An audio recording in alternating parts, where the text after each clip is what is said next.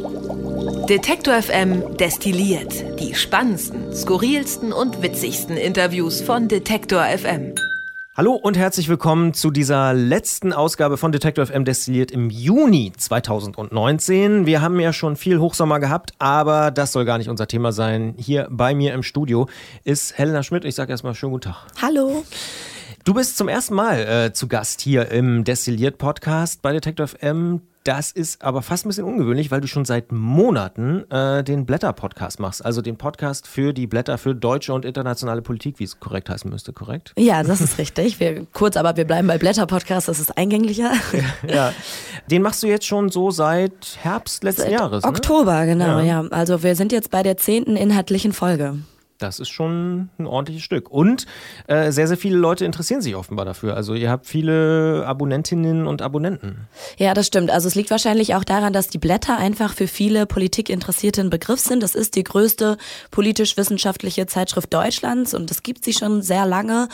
Und ähm, genau deshalb ähm, ist quasi auch ein großes Interesse daran da und die sind einfach, haben, sind ein großer Name. Wie muss ich mir das denn vorstellen? Also wie läuft das? Also fährst du dann nach Berlin und äh, also wie, wie läuft die Arbeit mit denen? Genau, also jeden Monat erscheint immer die Zeitschrift, die wird so Ende des Monats, kommt die raus und wird dann für den, für den kommenden verschickt. Und zeitgleich mit der Printausgabe wollen wir eben auch den Podcast immer rausbringen. Und dafür fahre ich genau nach Berlin in deren Redaktion. Und wir haben immer so pro Folge so vier bis fünf Themen und einen Teil davon zeichne ich hier aus dem Studio auf. Also es sind Interviews, telefonische dann teilweise.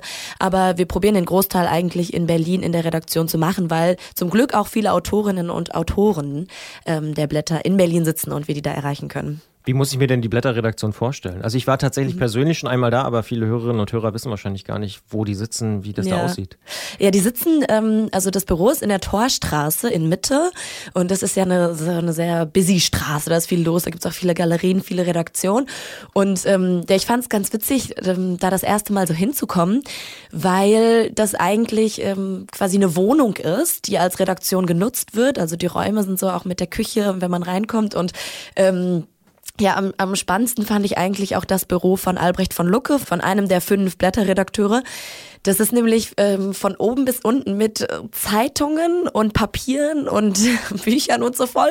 Und ähm, wie man sich so vorstellt eigentlich. Ja, total. Es ist irgendwie, ähm, also ich finde, man könnte sich auch vorstellen, dass es irgendwie so, so ein großes Loft ist und man sitzt da, ähm, wie es vielleicht bei so hipperen Zeitschriften der Fall ist, aber da ist es echt so eine richtige, ja, so ein richtiges Redaktionsfeeling. Und dann gibt's da eben auch noch Büros, in denen zusammengearbeitet wird. Genau, aber hauptsächlich besteht es eben immer aus diesen fünf ähm, Redakteuren. Und mit denen sprichst du dann über die Themen, die da so stattfinden und natürlich auch mal mit Autoren von extern und äh, aber es sind ja auch immer mal beispielsweise, ihr führt ja auch gemeinsam dann Gespräche mit Politikerinnen und Politikern und so, ne? Genau, also wie gesagt, vier bis fünf Interviews machen wir immer. In der, in die Blätter kommen ja mit 180 Seiten pro Monat raus. Also da sind viel, viel mehr Themen. Wir wählen dann immer diese vier bis fünf aus und das sind zum Teil dann Texte von den ähm, Redakteurinnen und Auteur, äh, Redakteuren von den fünf selber, aber eben auch von ganz vielen externen. Und die kommen dann entweder in die Redaktion oder wir fahren dahin. Wir waren zum Beispiel gestern jetzt für die neue Folge im Bundestag, also im Reichstagsgebäude. Aha, da war ich ja noch nie. Ja, warst du auch noch nicht als Besucher da? So? Äh, doch, als Besucher schon, aber jetzt so richtig im Bundestag ja. war ich noch nicht. Ja, ja ich auch noch nicht. Ich, war auch, ich fand es auch super spannend. Und ähm, es war dann auch sogar ähm, gestern äh, Plenarsitzung und dann sind wir so von außen am Plenarsaal vorbei, alle Kamerateams da mit ihren Studios und dann sind wir mit einem der Bundestagsabgeordneten, mit Kai Gehring von den Grünen, in so einen ähm, Raum gegangen und haben da gesprochen über ähm, die LGBTI-Bewegung. Äh, vor 100 Jahren wurde das erste Institut für Sexualwissenschaft in Berlin eröffnet, das erste weltweit von Magnus Hirschfeld. Und ähm, genau, wir haben jetzt nach diesen 100 Jahren so ein bisschen zurückgeblickt und geschaut, was ähm, ja was damals mit diesem Institut passiert ist. Das wurde nämlich dann sofort 33. Äh, Klar, das kann man sich vorstellen. Ja, genau. Ja, ja. Also ja. abgerissen, aber es hat eben bis heute Wirkung. Und es, ähm, wir haben ein bisschen geschaut, was die LGBTI-Bewegung bis heute bewegt hat. Genau, so funktioniert das zum Beispiel. Wir fahren dahin und haben so spannende Orte. Hm. Mit Hausausweis und so wahrscheinlich. Genau, ja. Das, und äh, sind wir da so. Eigentlich durften wir dann gar nicht mehr in den Bereich wegen Plenarsitzung und so und dann ja, hat er uns aber so durchgewunken. Ähm, Genau, und sonst kommen aber auch viele ähm, in die Redaktion, zum Beispiel ganz am Anfang schon in der zweiten Folge war das, glaube ich, ist Jürgen Trittin in die äh, Blätterredaktion gekommen und die sind auch alle ähm, sehr eng miteinander. Also die Blätter kennen einfach die Politikerinnen und Politiker aus Deutschland alle total gut. Eine kleine Anekdote noch, ich war schon mal ähm, mit Albrecht von Lucke bei einem ähm, Bundestagsabgeordneten in seinem Büro und dann sind wir so zurückgelaufen ähm, durch Berlin und ähm, haben uns so ein bisschen so unterhalten und dann ist plötzlich Michael Kellner, der ähm, Geschäftsführer. Geschäftsführer. von den Grünen, mhm. läuft so über die Straße und dann äh, grüßt der Albrecht und ach, hallo Michael und dann haben die noch kurz so einen politischen Talk auf der Straße und ähm, Albrecht gibt da quasi noch so ein paar politische Hinweise und dann gehen wir weiter und das war, ja, das war so für mich, okay, diese Redaktion steckt einfach richtig in der Bundespolitik drin. Ich kann mich auch erinnern, ich habe vor Jahren auch äh, Politik studiert, zumindest teilweise, und da waren die Blätter auch immer so also wenn man was auf sich gehalten hat als Politikstudent, dann hat man natürlich die Blätter gelesen. Also es mhm. war damals schon irgendwie so, ja, hast du schon die neuen Blätter gelesen und keine Ahnung. Und hier war noch ein interessanter Aufsatz und so. Und Albrecht von Lucke ist ja auch als Person natürlich auch nochmal eine ganz spannende Figur, der ja auch ständig im Presseclub auftaucht und so. Also medial mhm. ja auch sehr präsent ist. Ne? Ja. ja, das Coole ist aber, dass, dass genau die fünf äh, Redakteurinnen und Redakteure bei den Blättern alle gleichberechtigt sind und auch alle so ein bisschen ihr eigenes Steckenpferd haben. Also die jeder ihren eigenen Bereich abdecken und nochmal speziell Spezialistinnen, Spezialistinnen sind für verschiedene politische Bereiche und sich deshalb ganz gut ergänzen, aber eben alle auf äh, gleichberechtigter Ebene arbeiten. Auf jeden Fall total spannend und dementsprechend tauchen sie auch unterschiedlich auf ne, im mhm. Podcast mhm. und so. Gibt es eigentlich eine Episode oder eine Begegnung, wo du sagst, ja, da kann ich mich heute noch dran erinnern, also jetzt abgesehen an Jürgen Trittin äh, in, in, der Redaktion oder jetzt deinen letzten Besuch im Bundestag, also was sollte man zum Beispiel vielleicht nochmal nachhören? Also nachhören würde ich theoretisch sagen, kann man alle machen. Klar, ja. also es sind alle super super spannend. Ich ähm, fand zum Beispiel eins, was ich so ganz ähm, ganz cool fand, dass wir das schon eben drin hatten, war damals ein äh, Skype-Gespräch mit Armin Wolf, mhm. wo wir schon ähm, vor Monaten darüber gesprochen haben, wie die äh, Situation für Journalisten und Journalistinnen in Österreich aussieht. Und er das eben, ähm, ja, er persönlich eben vom ORF das so wiedergegeben hat. Und dann, ich glaube, es war drei, vier Monate später, kam eben das in allen deutschen Medien, dass es diese Auseinandersetzung mit der FPÖ gab. Und ähm, das fand ich persönlich ganz spannend, dass die äh, Blätter da schon eben sehr früh einen Text drin hatten, der von Armin Wolf selber kam, wo er diese Situation so wiedergegeben hat. Und also da kann ich ja, kann ich nur beipflichten, die Folge habe ich damals gehört. Ich würde sagen, das war im Dezember oder so. Ja, schon, das ne? ja, also, ich, ich glaube, äh, Weihnachten irgendwie bei meinen Eltern habe ich die Episode im Bus gehört mhm. ähm, und habe auch gedacht, ah krass, ja, ja, was der so erzählt, ist ja wahnsinnig interessant. Und wir haben dann später ja auch noch äh, Kontakt gehabt zu Armin Wolf, weil wir hier ja wiederum die Medientage Mitteldeutschland mhm. organisieren. Wir wollten ihn auch einladen, er wollte auch kommen und dann ist aber, hat der Spiegel und die Süddeutsche mal kurz die Regierung gestürzt und äh, ja. dann konnte er irgendwie nicht mehr kommen. Aber da habe ich auch schon damals gedacht, im Dezember, als ich das gehört habe, äh, ja, wahnsinnig interessantes Gespräch und äh, sehr, sehr dicht äh, am, am, Puls der Zeit oder eigentlich sogar der Zeit voraus. Ne, ja, genau, sagen. das habe ich da auch gedacht. Mhm. Und dazu finde ich es auch ähm, cool, also die Blätter probieren ja auch in ihrem Heft sowohl das äh, abzudecken, was auch schon in den Mainstream-Medien ist, also Europawahl haben wir ganz groß gemacht, äh, die Landtagswahlen, die jetzt kommen, aber auch ähm, eben immer Blicke auf in, in, Länder, so ganz zentrierte Blicke, zum Beispiel ähm, als wir über Afghanistan gesprochen haben oder wenn wir nach Italien oder nach Spanien und da in die Situation blicken, dann haben wir erstens oder haben die Blätter erstens und wir deshalb auch in dem Podcast ähm, immer Gesprächspartnerinnen von vor Ort, zu denen wir dann eben schalten und die irgendwie nochmal einen ganz besonderen Blick geben können, als wenn wir jetzt hier von außen da drauf blicken und das, äh, das ist glaube ich ein großer Mehrwert davon. Mhm. Und dann ist mir noch eine Sache, die, die ich so ganz ähm, spannend fand, ähm, in Erinnerung geblieben, weil wir damals irgendwie so gesprochen haben, ja, können wir eigentlich auch Interviews mal auf Englisch führen? Ist das so ein bisschen schwierig? Und ähm, dann hieß es, ja, Helena, mach dich schon mal bereit, vielleicht sprichst du bald mit Varoufakis. Das war noch vor der Europawahl. Und ich war so, uh, okay, auf Englisch sprechen. Und, ne? und ähm, dann habe ich mich aber schon darauf eingestellt, fand es auch irgendwie cool, Varoufakis, auch... Ähm, also spannend, mal mit ihm, mit Interessante ihm zu sprechen. Figur, ja, ja. Genau. Und dann ähm, wurde es aber irgendwie so kurz bevor das Gespräch kam, als dann die Blätter in Druck gingen, haben die gesagt, ach nee, wir haben ihn jetzt doch gekickt. Der Text war uns zu wahlkampfmäßig. Ähm, wir, wir lassen den jetzt doch gar nicht rein. So wollen wir das nicht. Und das also okay das hat mir gezeigt, die Blätter, denen geht es nicht darum, große Namen drauf zu haben und dass sich jemand die Zeitschrift kauft, weil jetzt Varoufakis da mit einem Text drin ist, sondern es geht ihnen wirklich darum, um den Inhalt. Und wenn der nicht passt, dann ist es denen auch egal, ob die einen großen Namen auf dem Titel haben oder nicht. Sehr sympathisch. Inhalt first, könnte man fast sagen. ja, das passt wahrscheinlich. Wir reden ja äh, natürlich über das, was bisher so war, aber du sitzt ja wirklich äh, ja, direkt mit heißer Nadel, könnte man fast sagen, ja, das an, stimmt. der, an der aktuellen Episode. Was ist da drin? Also die Bundestagsgeschichte hast du schon erzählt, worum also worum es darum geht. Aber mhm. was, was sind die anderen Themen der Ausgabe? Genau, wir beginnen mit einem ähm, Gespräch mit David Begrich, der ist vom ein Verein Miteinander und ähm, setzt sich da gegen Rechtsextremismus ein und er spricht eben über die AfD als die neue Macht im Osten, eben mit dem Hinblick auf die drei ostdeutschen Landtagswahlen im Herbst und guckt, wie die AfD schon die ähm, Debatten in Parlamenten verändert hat und was sich aber auch noch für Kulturarbeit, für Bildungsarbeit dadurch verändern wird ein ganz spannendes Gespräch. Und dann ähm, sprechen wir noch mit der Klimaaktivistin Inken Bermann. Das ist tatsächlich jetzt die erste, die zum zweiten Mal in dem Podcast zu hören ist als externe Autorin. Und die, ähm, mit ihr spreche ich über die CO2-Steuer. Und das ist ganz interessant. Ähm, viele Klimaaktivistinnen sind wahrscheinlich für die CO2-Steuer ein erster Schritt und Deutschland kommt voran im Klimaschutz, aber sie ist eben dagegen, weil sie sagt, es kommt erstens zu spät. Also wenn wir uns an der Schweiz orientieren oder an Skandinavien, da wurde es in den 90ern beziehungsweise 2000 2008 in der Schweiz eingeführt.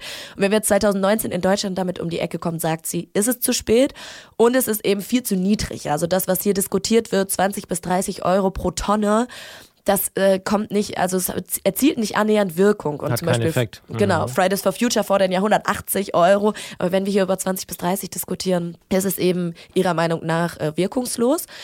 Das ist noch ein Gespräch und dann. Ähm, was, schlägt sie, was schlägt sie denn vor? Also viel härtere. Genau, sie spricht vor, CO2-Steuer können wir komplett knicken. Wir ja. haben jetzt nur noch elf Jahre mhm. und müssen deshalb viel ähm, mehr darauf achten, zum Beispiel ähm, ja, im Verkehr Umbaumaßnahmen stattfinden zu lassen, dass wir keine ver neuen Verbrennungsmotoren bis 2025 mehr zulassen, beispielsweise. Oder Kohleausstieg vorziehen, also radikalere und nicht eben nur so ökonomische Anreize. Das ist ganz cool. Sie sagt halt, ähm, also es, es gab diesen Klimafolgenforscher, äh, der in einem Interview gesagt hat, dass die CO2-Steuer das Penicillin ähm, ist, also was quasi Penicillin in der Medizin ist, ist die mhm. CO2-Steuer im Klimaschutz. Und sie sagt, das ist eher nur so eine Beruhigungspille. Man will zeigen, hey, wir machen was. Wir machen ja irgendwas. genau, aber okay. Wirkung hat's nicht. Ja. Ähm, also ein ganz eingängliches Bild. Und ja. ähm, das letzte Interview ist mit Ulrich Brandt, ist ein Politikwissenschaftler, der, da geht es auch um Klimaschutz und er ähm, argumentiert dafür oder ruft Gewerkschaften dafür auf, sich mehr für den Klimaschutz einzusetzen. Er stellt auch so ein bisschen das Dilemma vor, dass eben Gewerkschaften dazwischen stehen zwischen Arbeitnehmerschutz versus Klimaschutz und ähm, dass eben durch ähm, Klimaumbaumaßnahmen auch viele Arbeitnehmer ihr, ähm, ihre Existenz verlieren können. Aber er sagt, das kann man gar nicht so gegeneinander ausstellen. Das muss man mehr zusammendenken. Und Gewerkschaften müssen sich für eine sozial-ökologische äh, Perspektive einsetzen. Und wie das aussehen kann, das erklärt er auch im Gespräch. Ja, das klingt auch ganz spannend, weil es stimmt, so Bergbaugewerkschaften und so, die sind natürlich eigentlich immer mit die Ersten, die sagen, ja, ja, bitte nicht äh, den äh, Kohleabbau stoppen und genau, so. Genau, genau, ja, ja. IG Metall und so sind auch da. Ja, das ist auch auf jeden Fall ein interessantes Spannungsfeld, äh, was man ja eigentlich seit Jahren beobachten kann, dass äh, Gewerkschaften da interessanterweise dann mit den Arbeitgebern einen totalen Schulterschluss äh, ja. üben und dann wiederum sich verbünden gegen die Klima Klimageschichten. Ja, genau, in so einem Interessenkonflikt also dazwischen stehen, aber er sagt eben auf gar keinen Fall gegeneinander ausspielen, diese zwei ähm, ja. Ziele. Mhm. Das also in der aktuellen Folge vom Blätter Podcast, der jetzt ja heute und aller aller spätestens morgen rauskommt. Dementsprechend äh, kann man überall da hören, wo es Podcasts gibt, also Apple Podcast, Google Podcast, Spotify oder Deezer natürlich und einfach zu finden auf der Seite Detektor FM natürlich. Da fällt mir übrigens ein, diese Woche, wo du jetzt so viele Klimathemen angesprochen hast, das ist natürlich auch ein Thema gewesen bei uns im Programm, äh, in, der, in der Sendung. Äh, unser Kollege Christian Eichler, der auch immer mal hier in diesem Podcast zu hören ist und der ja auch den Podcast Mission Energiewende macht, wo er sich mit Klimathemen beschäftigt, der ist letzte Woche mit dem Zug nach Aachen gefahren und hat Luisa Neubauer getroffen und äh, auch mit ihr nochmal darüber geredet, wie das eigentlich jetzt so ist, nachdem diese Bewegung so groß geworden ist, sie jetzt auch irgendwie, weiß ich nicht, ständig bei Anne Will und anderen Sachen mhm. sitzt und ja, auch ein totaler Medienprofi geworden ist mittlerweile, ähm, wie sich das da so entwickelt hat. Und auch diese Folge Mission Energiewende von dieser Woche ist auch nochmal sehr, sehr hörenswert. Wenn man also sich am Wochenende mal intensiver mit Klima beschäftigen will, dann vielleicht Blätter-Podcast und Mission Energiewende hören. Äh, da kriegt man auf jeden Fall sehr, sehr viel Input, würde ich sagen. Ansonsten sind mir noch so zwei kleinere äh, Tipps äh, auf dem Zettel. Nämlich zum einen ist auch eine neue Folge da vom Spektrum Podcast. Ganz ähnliche Kooperation, nicht von dir, aber von uns mit Spektrum, dem Wissenschaftsmagazin, kennen ja viele Leute auch, die äh, sehr, sehr spannende Themen machen. Und das macht der Kollege Marc Zimmer. Da geht es in der aktuellen Folge um Gentherapie, schwarze Löcher und auch wieder um CO2-Steuer, CO2-Emissionen oh, und so. Also ja. ähm, dementsprechend auch äh, vielleicht als Ergänzung obendrauf, wenn man ganz viel Zeit hat am Wochenende, soll ja auch ziemlich warm werden. Ja, für einen See. Für einen See kann man schön Kopfhörer mitnehmen und so. Und ein Tipp, vielleicht ein bisschen kurzweiliger, die Radiopoeten. Patrick Salm hat einen Text geschrieben für die Radiopoeten. Auch das äh, ein kleiner Tipp, den wir an dieser Stelle gerne loswerden. Die Radiopoeten, eine der beliebtesten Podcast-Serien, die wir so haben bei Spotify. Also da wird das sehr, sehr, sehr, sehr gern gehört. Wahrscheinlich, weil es ah. relativ kurzweilig und unterhaltsam ist, ne? fünf bis zehn Minuten. Ähm, immer mal so eine Geschichte von einem Poetry Slammer. Wie stehst du zu Poetry Slam? Gehst du ab und zu äh, zu Slams oder ich, ist das nicht so deins? Ich bin nicht so der Slam-Fan tatsächlich. ja. ähm, also ja, wenn, dann gehe ich eher so zu Lesungen, das höre ich mir an, aber so Poetry Slam ist tatsächlich nicht so meins. Aber ich habe auch schon mal, also hier dann natürlich zwangsläufig mal die Radiopoeten gehört und da auf jeden Fall auch echt ähm, das muss ja schon jeder, häufig amüsiert. das muss ja jeder Mitarbeiter, muss hier immer alles hören. nein, nein. ähm, aber wa warum sind Lesungen für dich interessanter als Poetry Slams? Kannst ja, du das also, irgendwie festmachen? Kann ich, also ich bin jetzt auch nicht so, dass ich so ganz oft zu Lesungen gehe. Ich weiß nicht, irgendwie, ähm, puh, gute Frage. Es gibt ja auch ganz viele Fans von, von Poetry Slam. Genau, ne? also, ja. ja. ja. Genau, ich war, ähm, also vielleicht habe ich auch noch nicht genug äh, Poetry Slams besucht. Ähm, ich habe so ein bisschen das Gefühl, dass die so am, am Image auch so ein bisschen verlieren. Also das ist, es gab so einen Hype. es gab so eine Welle, wo es auf jeden Fall sehr, sehr, sehr, sehr angesagt war. Ja, stimmt. Ja, ja, als ich so nach Leipzig gezogen bin, so vor fünf Jahren. Aber mhm. jetzt habe ich das Gefühl, ähm, ist so ein bisschen einfach auch, weil es diese, diese Haufen an Angebot gab. Ja. Ähm, wo es, das glaube ich, hatte so ein bisschen an Image verloren. Und mich hat es jetzt noch nie so richtig gecatcht, aber ich glaube, das ist vor allem was Persönliches. Total, ja, ja. Man kann ja auch nicht alles irgendwie äh, konsumieren, gut finden und irgendwie äh, unterstützen. Mhm. Aber ähm, wir sehen auf jeden Fall, dass es äh, offensichtlich noch sehr, sehr viele Fans auch von Poetry Slams gibt. Ähm, ich persönlich bin jetzt auch nicht so der allergrößte Poetry Slam-Fan und gehe jetzt irgendwie jeden Monat irgendwo hin oder so. Aber es ist auf jeden Fall weiterhin, ich glaube, das kann man sagen, äh, es gab wohl diesen Hype, den würde ich auch so konstatieren, so vor fünf, sechs Jahren. Aber es gibt eine ganz, ganz breite Basis offensichtlich äh, von, mhm. von Leuten, die es echt total cool finden. Und es gibt ja auch wirklich extrem viele Poetry Slam Künstlerinnen und Künstler und auch Bühnen und Veranstalter und so, die das ja auch nicht nur seit eben fünf, sechs Jahren, sondern schon seit 10, 20 Jahren äh, quasi durchziehen und ähm, damit auch sehr, sehr erfolgreich sind. Also ja. ist, äh, ich finde es auf jeden Fall immer interessant, wie wie so äh, ganz unterschiedliche Subkulturen in, ganz verschiedenen Bereichen sich irgendwie dann auch dauerhaft irgendwie äh, so etablieren können. Und ich finde, Poetry Slam ist dafür ein sehr, sehr gutes Beispiel. Eine kleine Sache noch in äh, Sachen Hausmitteilung sozusagen. Wir äh, haben gerade eine Stellenausschreibung ähm, rausgejagt und zwar suchen wir Unterstützung für den Bereich Marketing. Also tatsächlich geht es darum, äh, Werbepartner zu finden, zum Beispiel für Podcasts wie äh, den Blätter-Podcast oder auch Poetry Slam oder unseren Fahrrad-Podcast und was wir alles da so haben. Denn mittlerweile machen wir so viele Podcasts, dass wir wirklich Unterstützung brauchen beim Vertrieb. Also neudeutsch sagt man irgendwie Media Sales. Und ähm, wer da Lust hat, sich zu bewerben, gerne einfach mal in unserem Blog vorbeischauen. Da findet man nämlich alle Informationen zu der Ausschreibung. Offiziell endet die Frist auch am Sonntagabend. Das heißt, äh, für wer, die kurzfristigen. wer da kurzfristig Bock hat, äh, gerne mal äh, die Bewerbungsunterlagen fertig machen und uns schreiben. Wir, wir suchen da und ähm, ja, wenn jemand äh, da irgendwie Blut geleckt hat und sagt, bei Detector FM würde ich gerne mal mitmachen und vor allen Dingen, ich habe auch vielleicht schon Erfahrung im Verkauf und Vertrieb, äh, gerade auch vielleicht im Bereich Audio, weil ich, weiß ich nicht, bei einem Radiosender mal gearbeitet habe oder bei einem anderen Podcast-Label oder bei einem Vermarkter oder wo auch immer.